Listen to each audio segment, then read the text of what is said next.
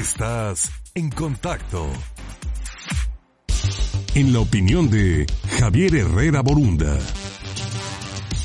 Como todos, como todos los jueves, saludamos esta mañana, por supuesto, en la opinión a Javier Herrera Borunda. Javier, adelante, buen día. Gracias Luis, gusto saludarte a ti y a todo tu gran auditorio como todos los jueves.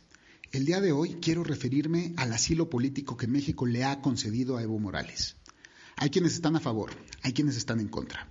Hay quienes hablan de un golpe de Estado y los que dicen que ya se había convertido en un dictador. Limitémonos a los hechos. En 2005, con una ideología de izquierda, Evo Morales gana con amplio margen las elecciones de Bolivia. Logra una segunda reelección en el 2009, también con un buen margen.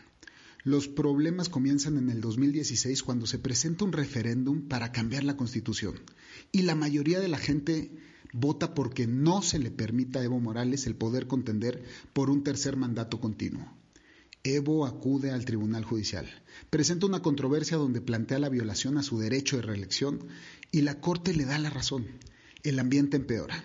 Este año, en medio de elecciones cuestionadas, comienzan los disturbios, los cuales desembocan en los hechos que llevaron a su derrocamiento. El ejército interviene y Evo decide salir del país. México le concede el asilo político. La razón jurídica es que debido a sus posiciones políticas estaba en riesgo su integridad física. Eso es cierto. Nos puede gustar o no su ideología, pero lo que es cierto es que esa es una discusión totalmente aparte. Desde estricto derecho, desde la técnica jurídica, el asilo está otorgado en plena legalidad y acorde con los tratados internacionales de los que México es parte.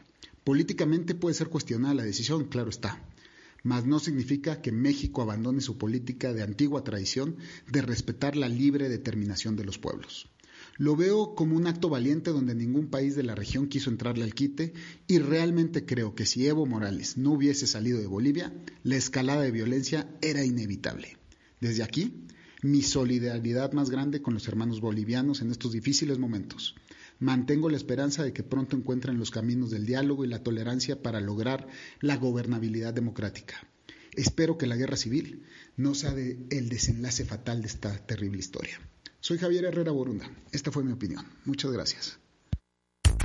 Estás en contacto